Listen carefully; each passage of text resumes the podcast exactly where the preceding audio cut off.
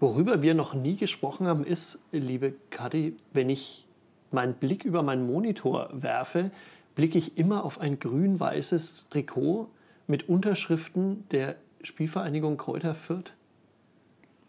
Das ist richtig. Hängt das einfach so da, weil du sportbegeistert bist? Oder bist du Fan dieser Mannschaft? Oder woher kommt dieses Trikot eigentlich? Ich bin Fan dieser Mannschaft. Das Trikot kommt tatsächlich von einem sehr guten Freund, der uns eine Zeit lang jedes Jahr immer ein unterschriebenes Trikot geschenkt hat mit der aktuellen Mannschaft. Äh, dieses Trikot ist aus dem Jahr nach der Bundesliga, wo wir ja fast wieder aufgestiegen wären. Also so halb Erfolg, halb Misserfolg. Ähm, ja, äh, du hast das Glück drauf zu blicken. Ich muss mich leider immer umdrehen, aber dann erwärmt sich mein wir, Herz. Wir können es gerne hinter mich eigentlich auch hängen. Was hängt denn hinter meinem Schreibtisch? Hinter Guck deinem Schreibtisch hängt ein großes Durcheinander. es hängen deine Familienbilder von deinen Kindern. Richtig. Irgendwas von der dritten Bundesliga, aber ich glaube aus dem vergangenen Jahr. Stimmt, der Spielplan der U23 vom vergangenen Jahr, den können wir gleich mal entsorgen. Ja, und eigentlich. dann hängt da eine Zeitungsausgabe, eine Erlanger Nachrichtenausgabe, ja. wo ich mich immer gefragt habe, warum du die aufgehangen hast. Leicht zu erklären, da ist ein Autogramm, auf der man sieht es leider nicht, weil die, die sich so wählt, weil da offenbar öfters die Sonne drauf scheint. Aber direkt da, wo sie sich wählt, ist ein Autogramm von Ole Ramel auf, dem, auf der Zeitung drauf. Du hast ein Autogramm ja. von Ole Ramel bei dir aufgehangen. Exakt. Ich weiß eigentlich auch nicht genau, warum ich das gemacht habe, aber es hängt da. Mein Sohn hat übrigens auch ein Trikot von Ole Ramel geschenkt bekommen zu Weihnachten. Ein Kieler Handballtrikot in seiner Größe. Das ist, glaube ich, Größe XXXXS, eben für Siebenjährige, wo ein Autogramm von Ole Ramel drauf ist. Ja, hast du denn auch ein HC-Trikot? Ich habe tatsächlich zwei HC-Trikots und ein Betreuer-T-Shirt von Stefan Mittag. Das zu Hause im Schrank. Ja. ja. also jetzt kommt hier die Wahrheit ans Licht. Ja. In investigative Recherche. Christoph Benesch ist HC Erlangen-Fan. Letzte Woche haben wir noch darüber geredet, wie wichtig es ist, dass man unbestechlich ist und äh, neutral. Und äh, das kann ich auch nur unterstreichen, erneut unterstreichen. Ich habe zwar diese Trikots, aber das sind mehr oder weniger Danktrikots der Mannschaft für die Berichterstattung. Das hat auch der Kollege Philipp Rosa bekommt jedes Jahr ein Trikot geschenkt. Und äh, ich glaube auch der Kollege vom Radio und ein paar Betreuer und sowas. Also das ist eine ganz nette Aktion, finde ich, von den Handballern. Und ich habe doch schon mal mit dir geredet, dass wir die hier aufhängen könnten. Weil daheim liegen sie irgendwie rum und hier haben Sie, finden Sie bestimmt einen schönen Platz? Hier, hier hängen bisher nur die Poster aus dem Stadionheft von, ja. äh, sage und schreibe, vier äh, Bundesliga-Handballern. Ich kann mich erinnern, wir haben uns einmal vorgenommen, mal alle zu sammeln. Richtig. Wir sind jetzt bei vier. Bei vier sind wir leider nur angekommen. Und eine Mannschaft, eine Handballmannschaft hat ja deutlich mehr Spieler als nur vier, das stimmt. Sollten wir vielleicht wieder weitermachen? Also wir reden heute über das Thema Distanz als Journalisten und ähm, zuvor hören wir aber erst noch etwas Musik.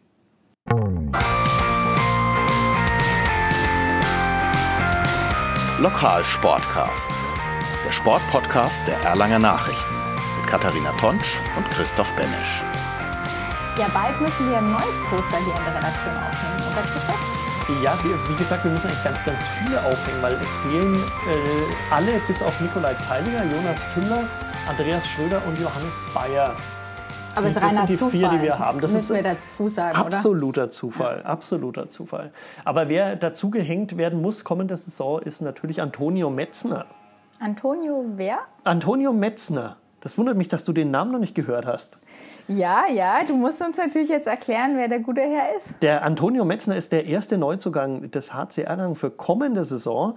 Ähm, heute bekannt gegeben, ganz offiziell vom, von den, vom Handball-Bundesligisten. Antonio Metzner kommt vom VfL Bad Schwartau. Das ist die Stadt, die du wahrscheinlich kennst, weil es hin und wieder mal auf deinem Frühstückstisch eine Marmelade, Marmelade, steht. Ah. Exactly. Zwei Meter sieben groß, Linkshänder. Und ich habe mich mit ihm unterhalten. Das ist gleich unser erster Beitrag worauf er sich so freut in Erlangen.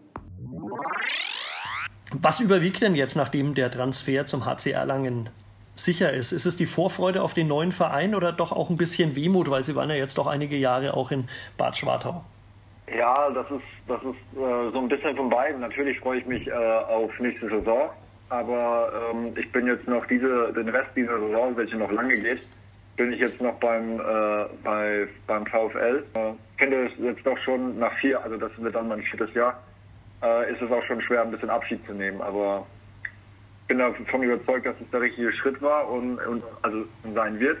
Von daher ist dann doch die Vorfreude da. Die Gründe zum HC Erlangen zu wechseln, klar, es ist eine, äh, eine Liga, geht es nach oben aus der zweiten Liga in die erste Liga. Gibt es auch persönliche Gründe, dass man sich vielleicht weiterentwickeln möchte?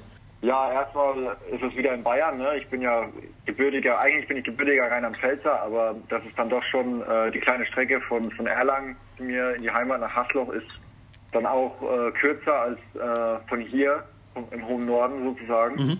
Das hat auch nochmal ein bisschen reingespielt und dazu kam halt das attraktive Angebot von der ersten Liga.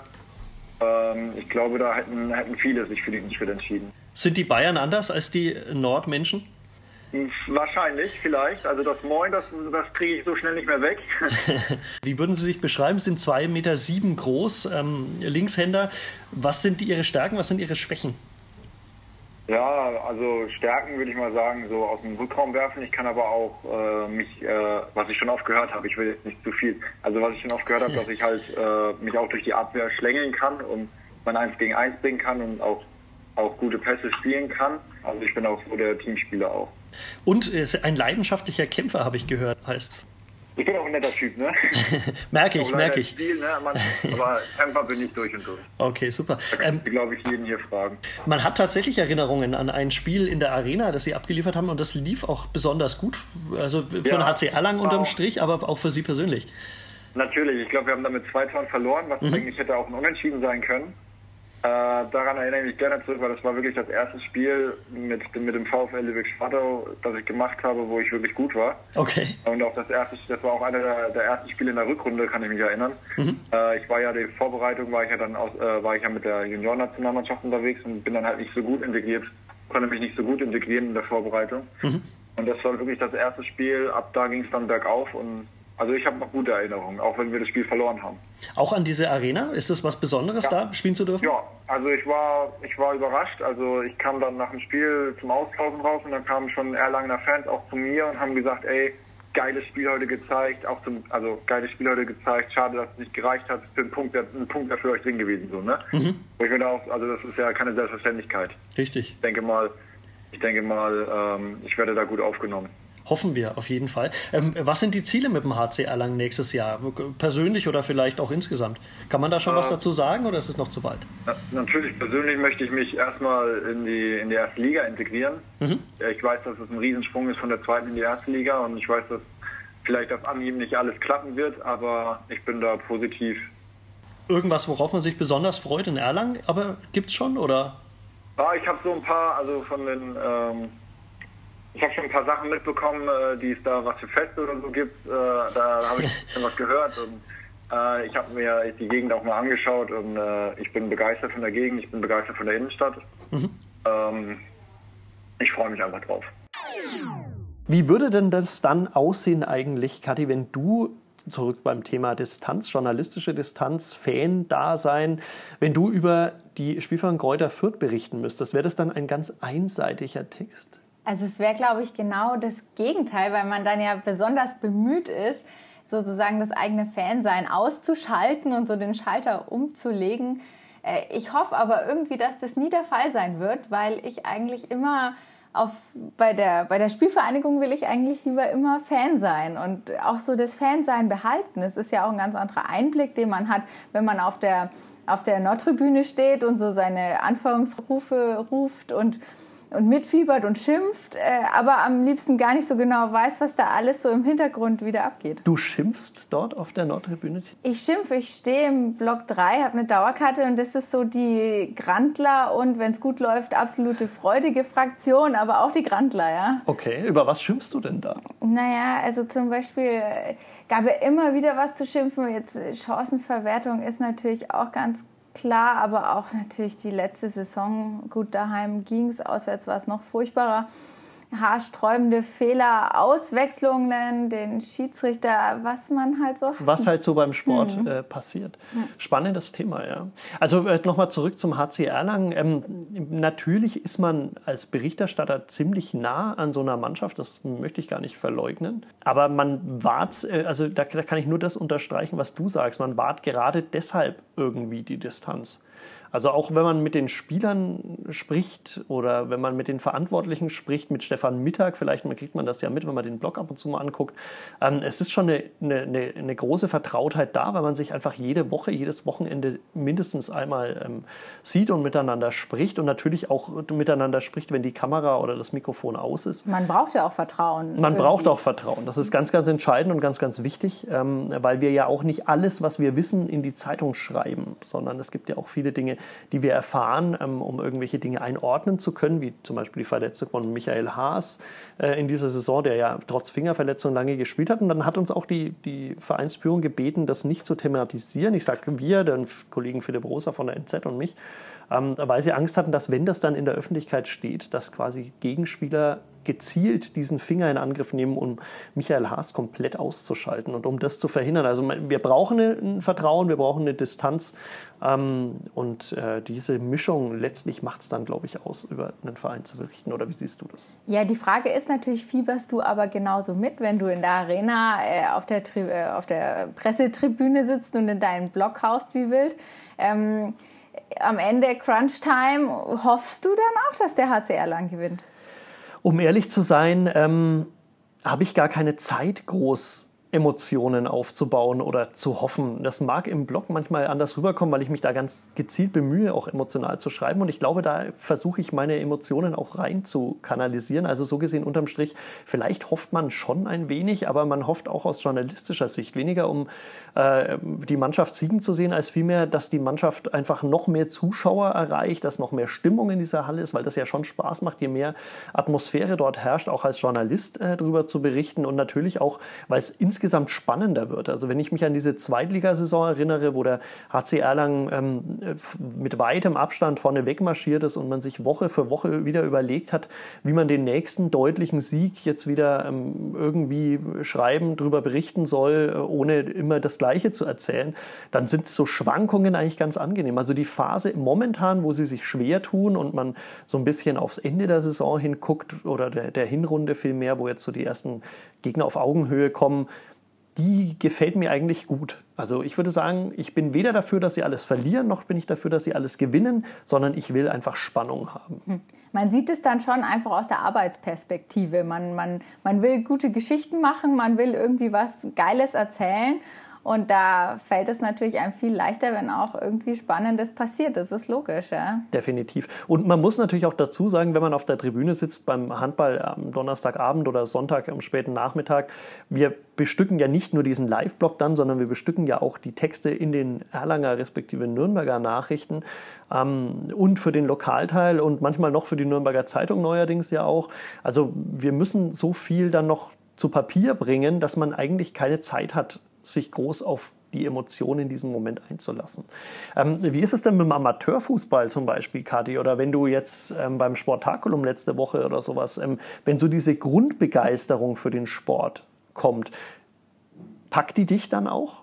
Die packt mich absolut. Also das ist eigentlich das das Beste am Lokalsport an sich, finde ich immer diese Begeisterung der Menschen, wie die sich alle engagieren, wie die so mit Herzblut dabei sind, auch wenn man sich manchmal bei manchen Sportarten fragt, was machen die da eigentlich und ist das nicht etwas seltsam, äh, sind die trotzdem mit Herzblut dabei, rennen ins Training, sind total engagiert, äh, sei es in der A-Klasse oder in irgendwelchen unteren Ligen und geben einfach alles und das ist ja doch äh, das Tollste. Rennen. Jetzt äh, Fußball, Dienstag, letzte Woche war wieder ein Unter der Woche Spiel beim SC Eldersdorf. Ich habe da mit dem Basti Herzner gesprochen. Der ist da auch raus aus der Arbeit. Dann haben wir noch ganz kurz telefoniert und eine halbe Stunde später war der am Fußballplatz. Ich meine, das muss man sich ja auch erst mal vorstellen. Man will eigentlich Feierabend haben und die, die machen die Arbeit normal und dann rennen sie noch in ihren, in ihren Sport. Und das ist ja eigentlich das, was, was so fasziniert. Und es geht uns natürlich auch genauso. Wir wollen eigentlich Feierabend haben und müssen dann noch zu diesem Sport rennen. Also im Endeffekt identifizieren wir uns ja auch wieder mhm. auf ganz besondere Weise mit diesen Amateursportlern. Absolut. Und dann wird es halt doch immer wieder cool. Also da muss ich sagen, fieber ich auf die Art und Weise mit, dass ich es einfach toll finde, wie sich alle wir alle alles geben. Und es sagen ja auch immer alle brav, wir geben alles. Und nochmal identifizieren wir uns damit, weil wir natürlich auch immer alles geben, ganz, ganz klar. Immer, Im Journalistischen. Äh, wer auch alles gibt, allerdings mehr neben dem Sportfeld, ähm, ist Bernd Kofler. Oh, Kennst ja. du Bernd Kofler? Ich kenne Bernd Kofler. Ich ähm, bin mit ihm mal in Coburg gewesen, mit den Stimmt, Supporters er erzählt. des HC Erlangen. Ich bin da mitgefahren als Reporterin äh, und war mit denen in der roten Wand. Ich war Teil der roten Wand. Kati in Gefahr war das damals. Auch ja, ja, weil Coburg ist ja nicht so leicht gewesen oder immer noch ist ja der große fränkische Rivale. Richtig. Mittlerweile ist ja der HCE den etwas enteilt, aber damals war das natürlich schon ein Top-Duell, ja. Richtig. Und äh, mit Bernd Kofler habe ich mich auch unterhalten, so übers Fansein, über Handball und allgemein. Lieber Bernd, als Handballfan beim HC Erlangen muss man da leidensfähig sein, so ähnlich wie beim 1. FC Nürnberg ja, als Fußballfan? Erstmal eins voraus, ich bin ja froh, dass du überhaupt hier sitzt. Ich habe irgendwo ein Video gesehen, wo du zum Fenster hier rausspringst und äh, habe dich seitdem auch nicht mehr gesehen. Also erstmal schlaufe ich durch, du bist noch hier. Ich bin noch hier, das war auf Instagram ein Bild gepostet, genau. völlig richtig. Ähm, nein, aber ich sitze Ich glaube, es war ein Video außen, sogar, also ein Video schlimm sogar, aus. Richtig, ja. ja. ja. Nee, äh, war auch äh, nur ein kurzer Gag. Okay. Ähm, ich bin noch am Leben und ich sitze hier dir gegenüber. Das bin auch, ist auch nicht mein Geist. Gut, also. Ich bin tatsächlich ich. Aber trotzdem zurück zur Frage. Sorry, ja. Leidensfähig äh, als Handballfan, muss man da leidensfähig sein? Ja, muss man, muss man auf jeden Fall. Ne? Das war ja mit dem, mit dem Abstieg damals und hat ja dann auch der Begeisterung keinen Abbruch getan. Dann äh, wieder, wieder Aufstieg, äh, auch mal ein paar Packungen in Serie, damals gleich der Auftakt in Flensburg mit minus 15 und, und gefühlten Weltuntergang. Also ja, ganz klar, ganz klar, aber das muss man als Fan, glaube ich, grundsätzlich sein, wenn man wirklich Fan ist. Ja, das ist ja beim FCN ganz ähnlich. Da, ähm, wir haben gerade über Fußball gesprochen. Du bist Bayern-Fan, da bist du ja nicht so leidensfähig, weil da gewinnt man ja nahezu eigentlich. Ja, ich immer. muss sagen, ich bin von Haus auf Bayern-Fan. Meine Mutter ist Bayern-Fan und das habe ich so als Kind mitbekommen. Aber im Laufe der Jahre habe ich große Sympathie mit dem FCN entwickelt, weil so das Chaos beim Club ist mir eigentlich ein wenig näher. Äh, ich war ja selbst im Udenroy Tennis immer so ja. beim Underdog eigentlich eher. Und, oder auch früher CSG war ich eher, eher CSG als HG und eher, ich habe es eher mit dem Underdog und ähm, kann mich mit dem Chaos beim Club besser identifizieren und diese glatten Bayern-Geschichten und jetzt noch mit der Pressekonferenz tue ich mich schon schwer. Ich tue mich mit okay. vielem schwer, was da in München okay. passiert. Hab das aber noch in mir, will das jetzt auch nicht verleugnen, aber äh, ja, das Herz rutscht da wenig näher nach Nürnberg schon länger. Ja. Und nach Erlangen zum HC Erlangen. Genau. Momentan ist ja die Situation ein bisschen schwierig äh, mit nur vier Pluspunkten. Wie siehst du die Situation? Ist es momentan so eine Leidenszeit als Fan? Ja, also ich bin da irgendwo zerrissen. Der Blick auf die Tabelle ist trist, vier Punkte, das, das, das, das ist hart. Aber wenn man den, die Abfolge der Spiele ansieht, wir hatten ja jetzt die ganzen Brocken in Folge. Äh, alle diese Spiele haben wir in der Vergangenheit auch verloren. Im letzten Jahr, im vorletzten Jahr, es war mal ein Heimsieg gegen Magdeburg dabei, aber in Magdeburg sind wir unter die Räder gekommen. Also diese Konstellationen, BHC als Aufsteiger, mal rausgenommen, aber die spielen ja eine Riesensaison und hauen zu Hause alles weg, also wird diese Niederlage auch relativiert. Von daher äh, im Gegenteil, wir sind sogar näher dran. Wir halten besser mit. Diese Packungen, die es früher gab, Auswärtsgrad, Flensburg, Kiel äh, oder jetzt Magdeburg, die, die, die gibt es ja heuer nicht. Wir sind da relativ nah dran. Nur schade, ich, mir wäre es lieber mal zwei, drei ja, richtige Packungen und dann holen wir uns mal eins glücklich. Es ist sehr schade, aber das macht eigentlich Mut, weil die Mannschaft wesentlich näher dran ist an den, an den großen Teams. Aber der Blick auf die Tabelle bleibt natürlich. Wir haben ja dann Lemgo, da will ich jetzt schon mal an der Stelle an die Fans appellieren, bitte kommt in die Halle. Erster eskaliert 60 Minuten. Es ist der Feiertag, ruht euch vorher aus und eskaliert dann 60 Minuten. Aber Lemgo zu Hause ist definitiv von der Papierform machbar. Machbar ist alles, aber da ist mhm. halt wirklich eine realistische Chance und das Spiel müssen wir uns einfach holen. Bernd, man hört die Leidenschaft raus bei dir als Fan äh, durch und durch. Ähm, in solchen Zeiten, äh, die der HC gerade durchlebt, die ja nicht ganz einfach sind, mhm. merkst du da, geht es bei euch allen Fans äh, mit so viel Leidenschaft zu oder wenden sich da auch manche ab und sagen, ach naja, jetzt komme ich mal ein paar Wochen nicht mehr, weil haben wir ja eh keine Chance? Nee, nee, nee. Also ich merke das in meinem Umfeld gar nicht. Also weder bei den Supporters noch bei dem Kreis von HC-Fans, die auch regelmäßig zu den Auswärtsspielen fahren. Da gibt es ja auch so eine Gruppe, die ganz äh, mit, mit viel Herzblut dabei ist. Äh, da, das hat nichts mit Siegen und Niederlagen zu tun. Die sind Fans und, und in, in guten wie in schlechten Zeiten, mhm. die, die bleiben voll bei der Sache.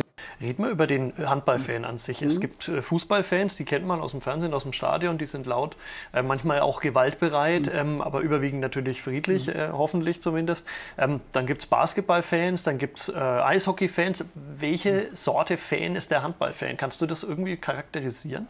Ja, da hast du in vielen Hallen schon ein einheitliches Bild. Du hast die Galeerentrommler, das sind so zehn Trommler, die dann 60 Minuten Bum Bum Bum machen, sehr monoton und dann die Klatschpappen dazu.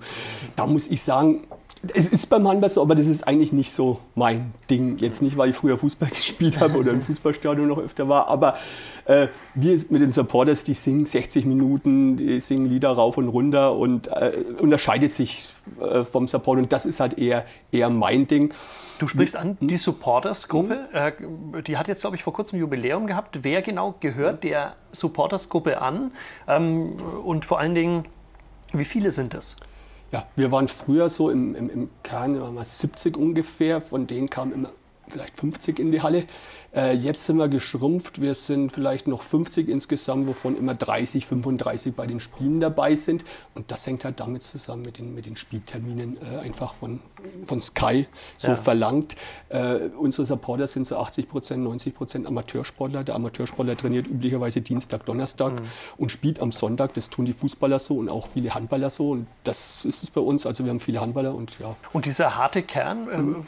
sozusagen trifft ja auch auf den harten Kern von anderen Vereinen, von von Traditionsvereinen. Ähm, Gab es in der Vergangenheit auch die Situation schon mal, dass ihr Probleme hattet, dass es da vielleicht gewaltbereit zugeht oder ist es beim Handball alles friedlich? Na, beim Handball ist es, ist es sehr, sehr friedlich. Es ist sehr mhm. friedlich. Wir haben jetzt wieder eine besondere Fan-Freundschaft. Wir haben natürlich mit Coburg die Probleme, ganz klar. Das mhm. kennst du ja, das ist kein Geheimnis. Rivalität nennen wir es mal. Dort ging es dort ging's rau zu, ganz klar. Aber äh, müssen wir auch wissen, wenn wir Schmählieder über Coburg singen, dann warten die halt draußen. Also diese Westkurve, die ja mhm. bekannt ist. Und das war so beim, beim letzten Auswärtsspiel dort. Also die haben uns dann haben außen auf uns gewartet und da gab schon war so eine halbe Stunde, die wir anstrengen. Kam auch Polizei, ging dazwischen, okay. stand dann zwischen der Westkurve und uns. Und Schmählieder über Coburg, wie, wie, äh, ich möchte jetzt, ich bin Oder der schlechteste Sänger der Supporters Crew. Nee, nee, ich, ich habe die Texte jetzt auch nicht parat. Okay, aber ihr habt eigene Texte. Es ist nicht so, dass ihr Fußballmelodien hernehmt und halt einfach äh, den, naja, den FCN ja. durch den HCE ersetzt? Wir, wir, nehmen schon Melodien auch her, muss man okay. ehrlich sagen. Also wir sind da jetzt nicht so kreativ, dass wir eigene Lieder komponieren, aber gerade mit Coburg und es gibt noch so zwei, drei andere Lieder haben wir schon äh, eigene Komposition. Ganz klar, da wir haben viele FCN-Fans bei uns drin, ein paar Bayern-Fans, die.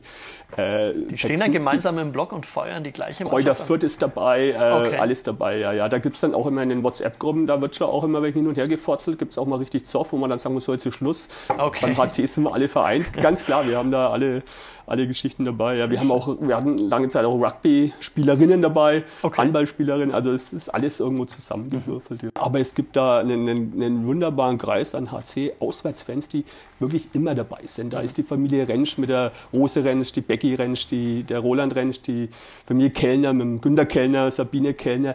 Die fahren zu jedem Spiel, die sitzen in, in, in jedem Winkel der Bundesrepublik, mhm. sind die dabei. Äh, auch bei Freundschaftsspielen, bei Vorbereitungsspielen, bei Pokalspielen immer dabei und haben ihre Trommeln, haben sie dann vor einem Jahr oder wann Trommeln dann auch angeschafft, supporten. Mhm. Das ist das und, und, und die leben das wirklich. Das ist eine ganz tolle Gruppe, die da ähm, auch einen großen Aufwand betreibt und eigentlich immer dabei ist. Hast du schon jedes, jede Bundesliga-Halle gesehen? Kiel noch nicht. Kiel noch Kiel nicht? Noch nicht. Das große Kiel ja, fehlt ja, dir ausgerechnet. Ja, ja, das passt immer Hat sich noch nicht ergeben? Nee, passt immer okay. nicht rein. Flensburg war mal ja, nee, ansonsten eigentlich, eigentlich jede Halle. Okay. Äh, Kiel nicht. Äh, der Erlanger Fan Bernd Kofler wünscht sich eigentlich die Hürsemann-Halle zurück.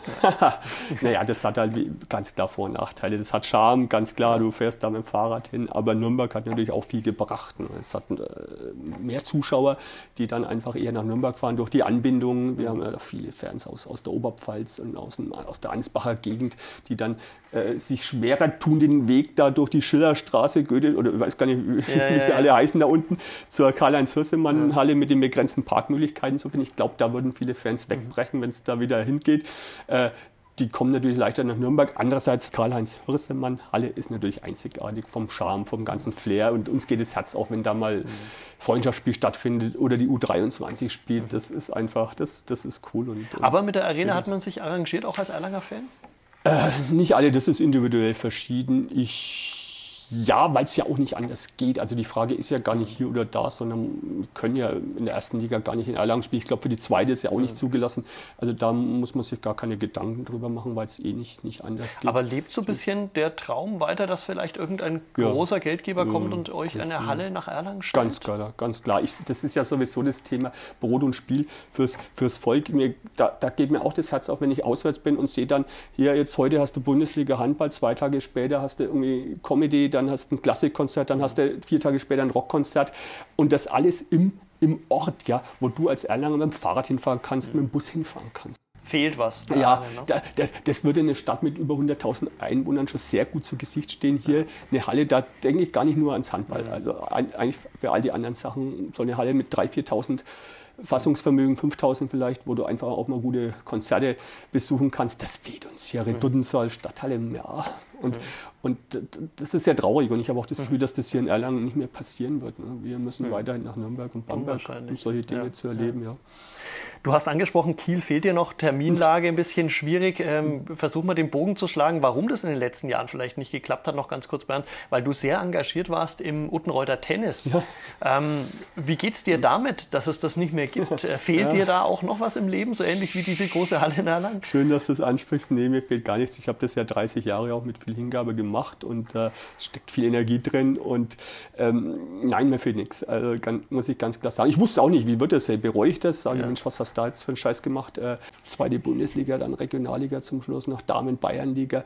Das, da, da ist viel Aufwand nötig, ja, und das war nicht mehr zu machen ist alles recht, recht bodenständig jetzt und äh, der Verein lebt, also es ist viel ja. los noch und die, die Plätze waren eigentlich fast besser belegt als, als früher. Okay. Aber sprechen dich nicht manche Leute an auf die Zeiten? Ich kann mich erinnern, da war die Anlage voll. Ihr habt nicht ganz unbekannte Spieler auch ja. vor Ort gehabt, egal ob vom Gegner oder von euch. Und, ja. und das war ja auch eine tolle Stimmung da oben. Ja. Ist, es, ist es nicht so, dass manche kommen, Mensch Bernd, hast nicht Lust oder Mensch Bernd, das war schön damals? Ja, doch, doch, doch, absolut. Also ich Wird man wurde, da wehmütig? Äh, nee, weil ich einfach für mich selber weiß, das war die richtige Entscheidung. Aber ich wurde relativ oft tatsächlich angesprochen mhm. drauf. Auch, auch richtig bisschen aggressiv von ein paar Damen, die seit Jahren immer kamen und das, das eigentlich fest im Terminplan hatten, die vier Heimspiele. Die waren richtig sauer auf dich, dass die waren, ja, ich habe dann ein bisschen Spaß gemacht, aber ich habe gemerkt, die bleibt sauer. Also, okay. dass ich praktisch ihnen das genommen habe, dies, ja. diesen, diesen, dieses aber Event, du hast es ihnen ja auch gegeben. Diese Atmosphäre, dass ich das jetzt weggenommen habe, die waren, ein paar waren richtig sauer, aber nur wenige. Also die, nur wenige. Aber, aber angesprochen, ja, ja, das okay. klar, klar haben wir eine schöne Überleitung, weil eins unserer Themen in diesem Podcast ist ja auch die Katharina Tonsch ähm, blickt auf das ATP-Turnier, das mhm. jetzt wieder ansteht mhm. ähm, in Eckental. Ist das so ein bisschen eine Entschädigung, hochklassiges Tennis noch zu sehen für dich? Bist ja, du da dort? Auf jeden Fall, ja, bin ich schon. Schaue ich raus, schon immer tolles Turnier, die machen da einen riesen Job. Ähm, auch, auch ich, ich, ich war noch beim ersten Turnier damals, das war ein kleines Preisgeldturnier für Spieler, habe ich selber nur mitgespielt für Spieler aus dem Kreis. Im zweiten Jahr konnte ich schon nicht mehr in der Quali mitspielen, weil dann schon die ganze Region dabei war. Und dann irgendwann wurde es zum Challenger von Jahr zu Jahr ausgebaut, auch mit einfachen Möglichkeiten, mit viel Herzblut. Markus Giegold einen Wahnsinnsjob gemacht. Äh, äh, jetzt macht es ja der Markus Lani. Markus mhm. mischt aber, Markus Giegold mischt im Hintergrund schon noch mit. Äh, die machen das sensationell mit äh, über 130 Sponsoren. Ich weiß, was das bedeutet, so einen Pool zusammenzuholen mit über 100 oder 150 Helfern, die da ehrenamtlich mitarbeiten. Äh, die machen das sensationell. Ich bin da großer Fan von dem Turnier. Lieber Bernd Kofler, herzlichen Dank fürs ja, Ich danke dir, Christoph. Ja. Hast du schon mal Absolut. Tennis gespielt? Ich habe noch nie Tennis gespielt. Du hast gespielt. noch nie Tennis gespielt. Das dürfen wir gar nicht so laut sagen, weil du berichtest ja jetzt einmal wieder über Tennis. Ich berichte aber ja gefühlt ständig über Sportarten, die ich noch nie das gemacht habe. Stimmt, ja. Äh, ja, Tennis. Super. Tennis ist super. Ähm, ATP-Turnier in Eckental. ATP Challenger Turnier. Challenger Turnier. Wenn es nur ATP wäre, würden, glaube ich, die ganz großen Richtig, dieses Sports und dann würde wahrscheinlich irgendwann auch mal das House of Sports, dieses Fitnessstudio mit Tennisplätzen im Keller, äh, irgendwann doch nicht mehr ausreichen für dieses Turnier. Ja, großartiges Turnier. Es findet immer statt in der Woche der Herbstferien, also jetzt. Äh, mhm. Wir haben die Qualifikation jetzt gerade hinter uns und ähm, am heutigen Montag startet äh, ja das Hauptfeld ist immer eine super spannende Woche, weil dieses Turnier tatsächlich sehr kurios ist, weil es sehr klein ist und sehr familiär und es ist super organisiert, aber es wirkt doch alles immer so ein bisschen, naja, ja, also hier ist halt da noch ein bisschen was und da aber es ist super zum Anschauen. Das ist ja genau der Reiz und auch das, worüber wir eigentlich im Grunde davor gesprochen haben. Dieses, diese kleinen ähm, Veranstaltungen vielleicht, wo aber Menschen mitmachen oder die auch das Ganze auf die Beine stellen mit einer unglaublichen Leidenschaft und einem Herzblut, ähm, wie man es in Eckenthal, glaube ich, erleben kann, die sich auch so ein bisschen, finde ich, wie so ein gallisches Dorf in diesem großen Tenniszirkus behaupten. Sie haben ja, glaube ich, einen Teppich, ähm, mhm. der eigentlich schon seit Jahrzehnten gefühlt oder seit Jahrhunderten fast gar nicht mehr ähm, ja, alle, alle Reglements erfüllt und eigentlich gar nicht mehr benutzt werden darf für so ein Turnier, aber trotzdem, weil die Spieler dieses Turnier, so wurde es mir jedenfalls mal erzählt, so lieben, ähm, dürfen sie trotzdem auf diesem Teppich spielen. Wer ist denn da heuer dabei? Gibt es da jemanden, der ganz spannend ist? Ja, also sie haben vier Top 100 Spieler tatsächlich. Ähm, äh, die man aber, wie beim Tennis ja, das so ist, nicht, noch nie gehört so hat. ist, die man ja. natürlich nicht kennt. Der Bagdatis ist auch wieder dabei. Ba natürlich, Bag, Bag, wie war das? Bagdatis, ja, ne? ja. ja, ja. Aber es gibt auch Ruben Bebelmanns zum Beispiel, okay, war schon öfters ja schon dabei, genau. Dustin Brown, die. Dustin Brown ist aber ähm, musste durch die Quali. Also oh. ist äh, der Cut ist tatsächlich relativ vorher. Der Cut so nennen das ja die Tennisspieler, yeah. die die quasi aufgrund ihrer Weltranglistenposition genau ja. rauspurzeln. Ähm, das Feld ist stark besetzt, aber für die Nicht-Tennis-Cracks sind das natürlich alles Namen. Mal schauen. Aber alle können auf jeden Fall sehr gut Tennis spielen und der Boden ist tatsächlich was, was die Spieler, also dieser Teppichboden, der tatsächlich aus einem gefühlt anderen Jahrhundert ist, ist was, was die Spieler gern mögen, weil der den Ball sehr schnell macht. Also es sind sehr, sehr rasante Spiele möglich. Okay. Das lieben die. Und die Zuschauer auch. Also es kommen ja immer wieder jede Menge Menschen. Wir haben gehört, auch Bernd Kofler interessiert sich wahnsinnig für dieses ATP-Turnier. Und wir uns natürlich auch. Mit wem hast du gesprochen? Wahrscheinlich mit Bemelmanns oder wie war der andere, der jedes Jahr immer... der Bagdadi ba ja, ja. auch schon öfters Hast du mit dem auf Ungarisch... Nee, woher kommt er? Äh, der kommt aus Zypern. Nein, tatsächlich ähm, dieses Jahr, und das passt eigentlich auch wunderbar zu dem, was wir gesprochen haben, Leidenschaft und so, habe ich mit mhm. einer gesprochen, die dort hilft, also eine Freiwilligenhelferin. Die gar nicht mitspielt. Äh, die spielt okay. zwar selber auch Tennis, aber mhm. nicht auf diesem Niveau. Es, die Leonie Gietel, die hat äh, mitgeholfen schon immer. Die war schon als Baby in der Players Lounge, weil ihre Mutter da auch mitgeholfen hat. Das erzählt sie mhm. uns gleich noch. Und ähm, war Ballkind und ist jedes Jahr dabei. Und äh, die zeigt im Prinzip auch, warum dieses Turnier so besonders ist und warum die Spieler das auch so lieben. Dieses, das ist eine große Familie und das ist tatsächlich so. Bei uns äh, Leonie Giete, die ist Helfer in der Players Lounge, beziehungsweise sie betreut die Spieler. Leonie, ähm, was machst du da genau? Genau, ähm, wir betreuen eben die Spieler, wie du es gerade schon gesagt hast.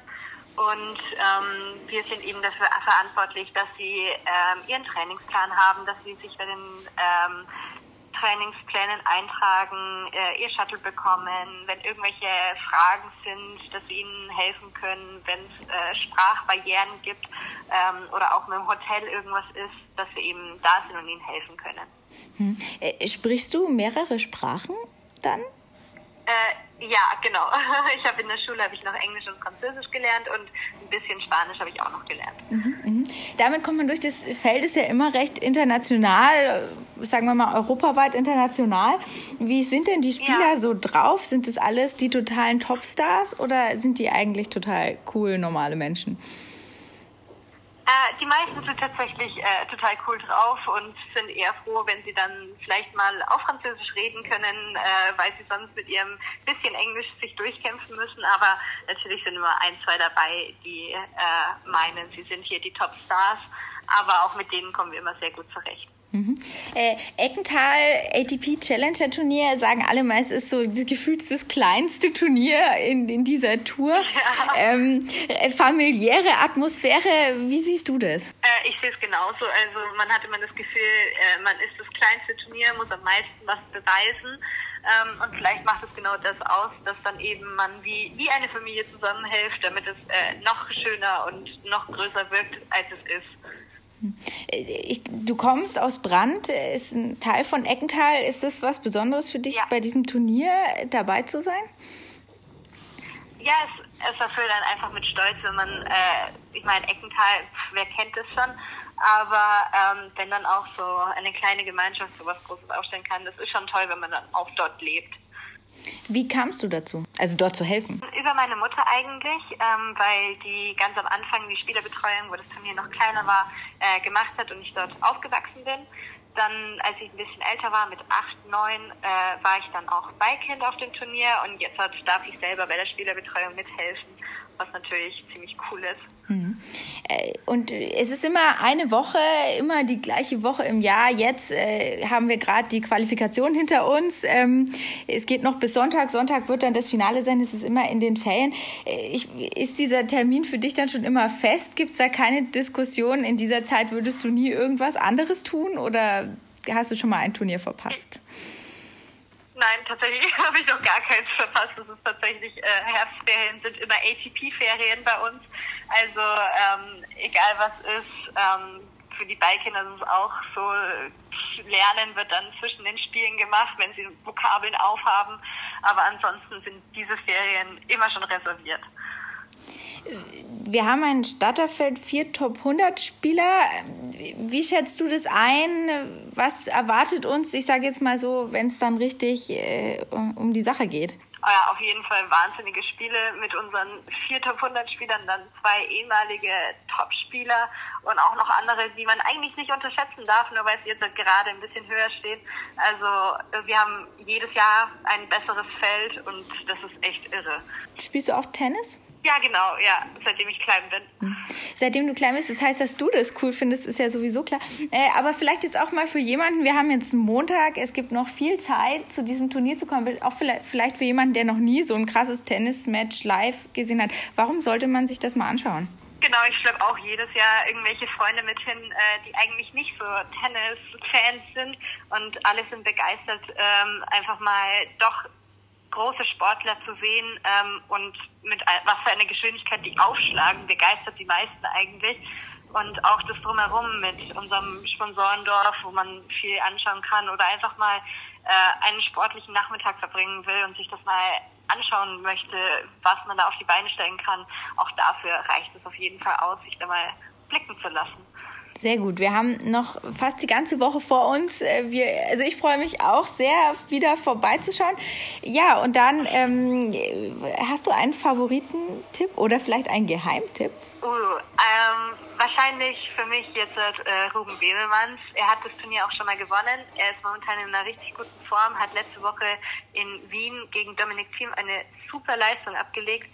Vielleicht schafft er es dieses Jahr wieder und er ist auch ein sehr lieber. Deswegen würde ich mich sehr für ihn freuen, aber auch die anderen darf man nicht unterschätzen mit unseren Top 400 Spielern.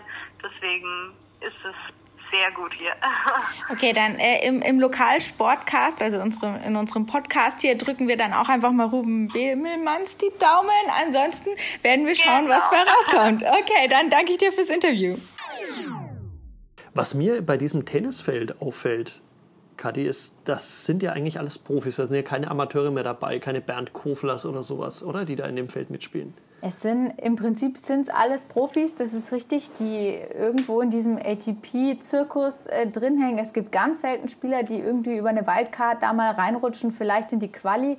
Aber ansonsten sind das alles Profis, denen ihr Job ist es, Tennis zu spielen und die in Europa rumreisen auf Turnieren, ja.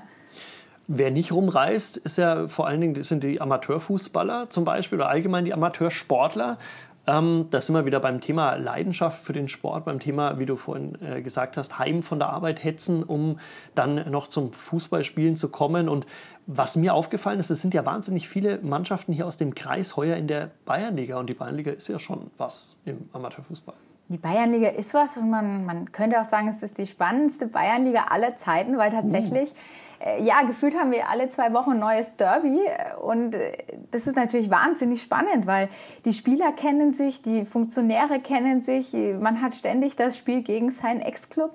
Und äh, tatsächlich ist es ja auch einfach nicht weit. Man fährt mit der S-Bahn gefühlt immer eine Station weiter, kann aussteigen und prompt ist da wieder ein Bayernligist. Oder wenn das Wetter schön ist, mit dem Fahrrad auch mal. Absolut, kann man mit dem Fahrrad fahren. Ja, ist spannend, weil äh, tatsächlich ist es natürlich nicht nur ein Vorteil. Ne?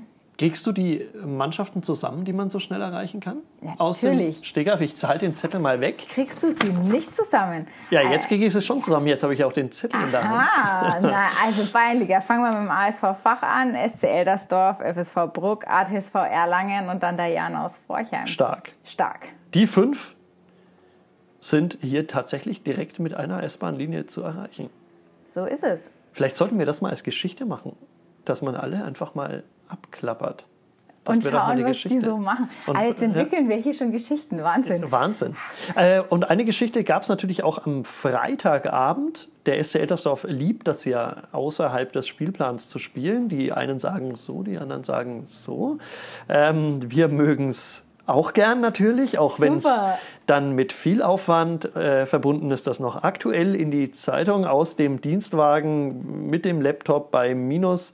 Aber auf jeden Fall, die haben gespielt gegen den ATSV Erlangen und da sind wir wieder beim Thema Derby. Du hast völlig recht. Also auch am Wochenende gab es ein großes Derby. Nicht nur eins, es gab zwei. Auch der FSV Erlangen-Bruck hat Derby gespielt äh, in Forchheim. Richtig, wo unser geschätzter Kollege Kevin Gut drüber berichtet über den hat. haben wir noch gar nicht Den haben wir noch gar gesprochen. den sollten wir mal Den, einladen. ja, in den absolut. Und den Podcast. müssen wir auch ausdrücklich loben. Kevin Gut. Unbedingt. Super wir Mann. müssen alle loben, die in Mhm, diesem großen Verlag arbeiten. Haben wir Stefan Müssler-Rademacher schon erwähnt? Fällt mir bei der Gelegenheit noch ein. nicht, noch nicht. Das müssen wir auch unbedingt nachholen. Ja, Der, der hat auch einen Lieblingsfußballverein. Der ist auch Fan von einem der ist Verein. Fan.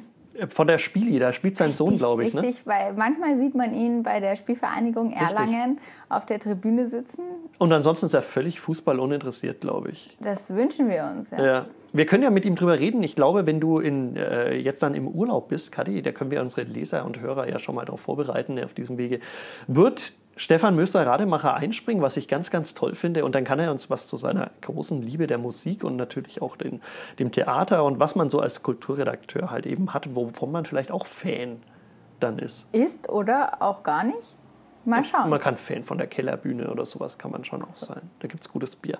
Okay, ähm, dann hören wir mal rein. Ich habe mich unterhalten mit einem, der sehr gut über Derbys reden kann, weil er ein echter Erlanger ist. Oder besser ein Eltersdorfer. Er heißt Simon Drieslein, spielt beim SC Eltersdorf und der hat am Freitagabend das Bayernliga-Derby mit 1 zu 2 verloren gegen den ATSV Erlangen. Für die Tonqualität kann Simon allerdings nichts, sondern vielmehr das Handynetz, aber ähm, das bitten wir einfach zu entschuldigen.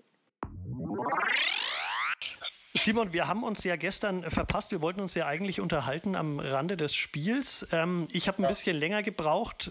Warst du auch ein bisschen angefressen nach der Niederlage, sei ehrlich?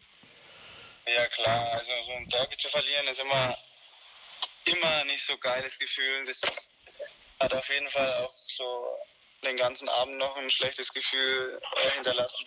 Und jetzt geht's aber wieder nach einmal drüber schlafen. Also wir waren heute auch nochmal zusammengesessen in der Mannschaft, weil einer aus dem Verein seinen Geburtstag gefeiert hat und es nervt natürlich immer noch. Also es ist immer noch kein schönes Gefühl, wenn man so sagen kann.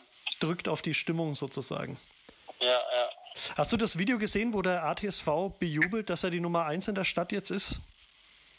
Ja, das habe ich mir gar nicht angeschaut. Ich habe zwar gesehen, dass es äh, der Dieter Rewe, glaube ich, gepostet hat, aber das habe ich mir nicht angeschaut. Du bist ja ein echter Eltersdorfer, ähm, hast schon in Bruck gespielt, beim ATSV aber noch nicht, oder? Beim ADSV habe ich noch nicht gespielt, nee. Nee, ich bin ja nach meiner Zeit vom Fürth direkt zu Bruck gewechselt und das war jetzt eigentlich seit acht Jahren der erste Wechsel, den ich gemacht habe.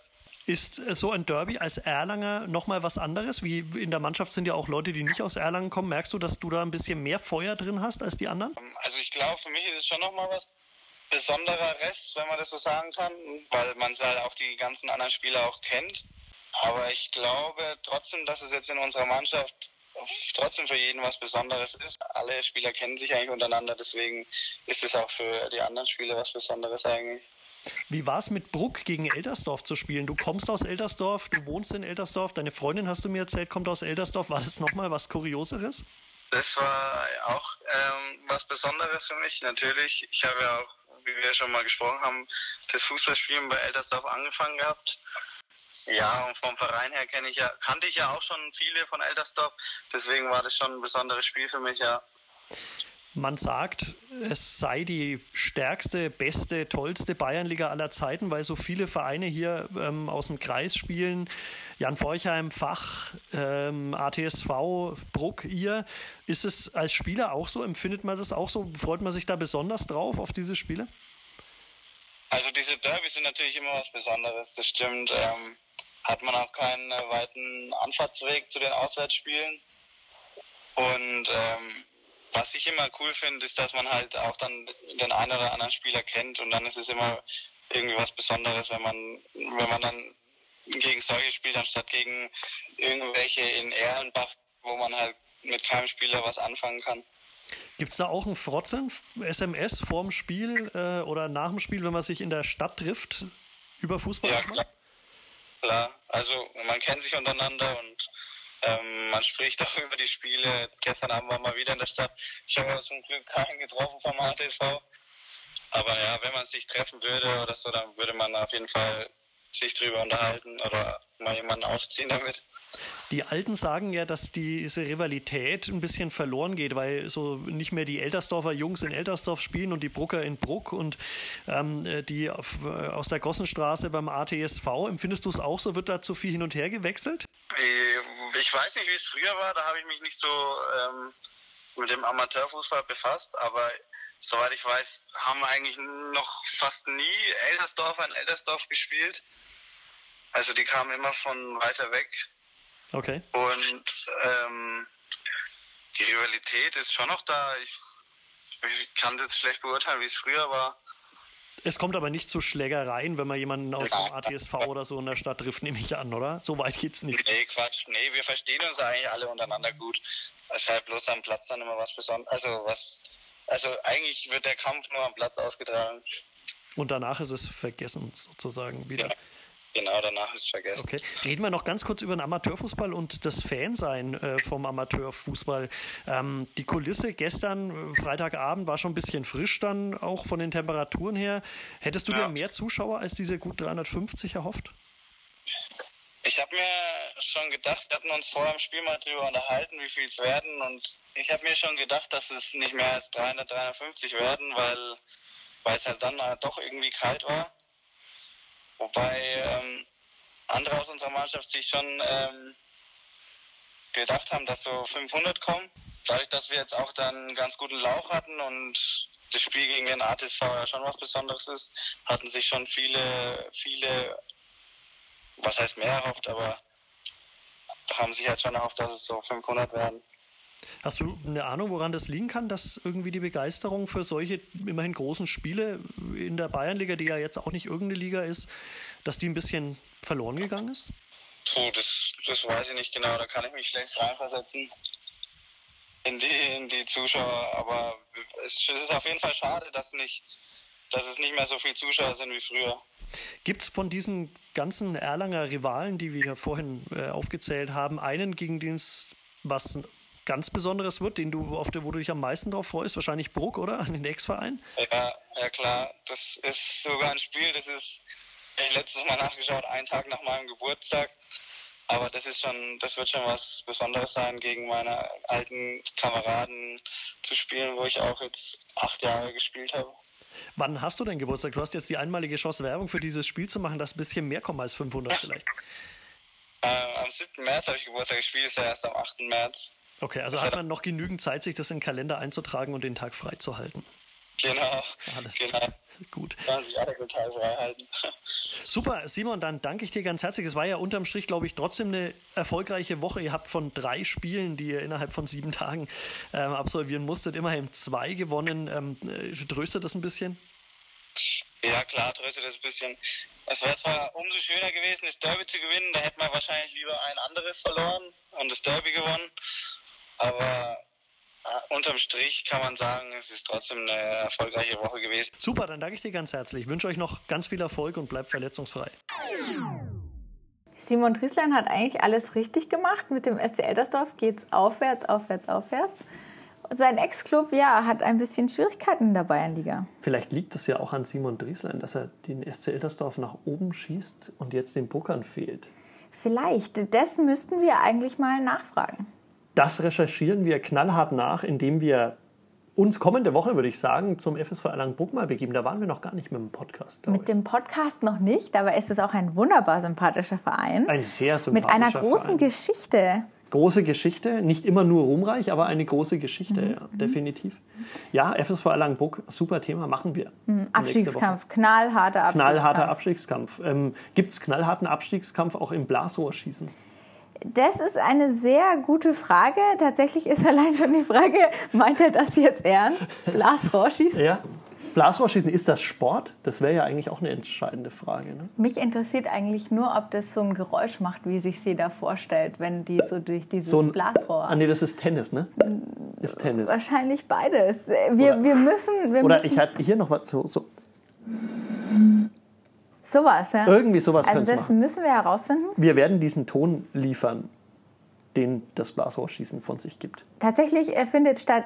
äh, Findet ein, ein Wettbewerb im Blasrohrschießen statt. Wir denken uns das nicht aus. Ja, tatsächlich. Ähm, wo ist das Ganze? Das haben wir noch nicht geklärt. Bei der SGS Büchenbach, bei den Sportschützen. Und, Auch cool. Ja, und es ist tatsächlich ein ähm, ja, Wettkampf, Blasrohrschießen. Am Samstag. Am also wer Samstag. Lust hat, da hinzugehen, einfach mal bei uns in die Zeitung gucken und vorbeischauen und vielleicht selber mal Blasrohr schießen. Aber man darf da, glaube ich, dann nicht machen, weil sonst landet der Pfeil in der Gegenrichtung im Hals. Ich bin mir gar nicht sicher, ob sie mit einem giftigen Pfeil wie die Menschen aus dem Urwald schießen oder nicht einfach mit einem Kügelchen oder so. Also mit anderen Worten, Fragen über Fragen, die wir da zu klären haben. Und ähm, haben wir auch noch ein drittes Thema? Ja, haben wir. Handball. Handball. Darf Ähm, nicht fehlen. 1.11. Bernd Kofler hat uns äh, mehr als nur einmal darauf hingewiesen, ähm, bitte geht alle am Donnerstag zum Handball und unterstützt, supportet den HC Erlangen in einem ganz, ganz wichtigen Spiel gegen TBV Lemgo. Das ist am Donnerstag. Ähm, davon gibt es eine kleine Rückschau und einen Ausblick auf das nächste Auswärtsspiel dann bei den Rhein-Neckar-Löwen beim deutschen Vizemeister und beim deutschen Pokalsieger. Also sozusagen auch im Handball genug geboten, um euch auf dem Laufenden zu halten. Das war's, glaube ich, oder? Mhm, Das war's. Das war unsere dritte Folge und wir haben Richtig. den Namen noch gar nicht gesagt, unseres hervorragenden Lokalsportcasts. Lokalsportcast. Jetzt haben wir es können's. beide auch Ja, gesagt. uhu. Das geht besser. Also gehen wir Blasrohr schießen und äh, lassen euch sozusagen mit dem Podcast zurück. Ja, dann Okay. wünschen wir euch noch Lest- eine schöne Woche. Lest unsere Zeitung, das möchte ich ja jedes Mal auch Ah, sagen. jedes ist- Mal darf Ja, genau. Lest unsere Zeitung, hört den Podcast und ansonsten wünschen wir eine wunderschöne Lokalsportcast-Woche. Ciao. Tschüssi.